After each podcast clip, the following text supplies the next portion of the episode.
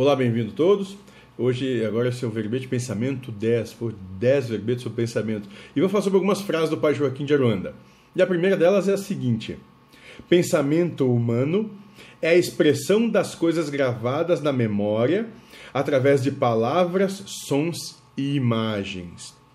Perfeito.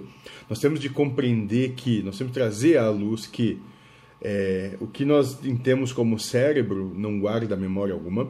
Ele nada mais é do que um decodificador para que, a partir da, da, dos códigos que ele possui, da, dos entendimentos que existem nele, para que através disso haja comparação, né, nós possamos perceber o mundo que nós percebemos.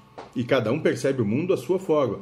Por isso que para alguns, sei lá, é, comer carne é gostoso, outros acham comer carne um absurdo.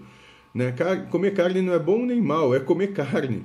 Ser gostoso ou ser, ou ser um absurdo vai da, do filtro que cada um tem, daquilo que cada um traz dentro de si, né? da, da, sua, da sua comparação que faz e que gera mental.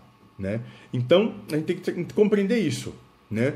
O cérebro não guarda memória alguma, ele nada mais faz do que decodificar né, o que nós percebemos de mundo e a, e a fonte de, de memória, de manifestação, que é o espírito.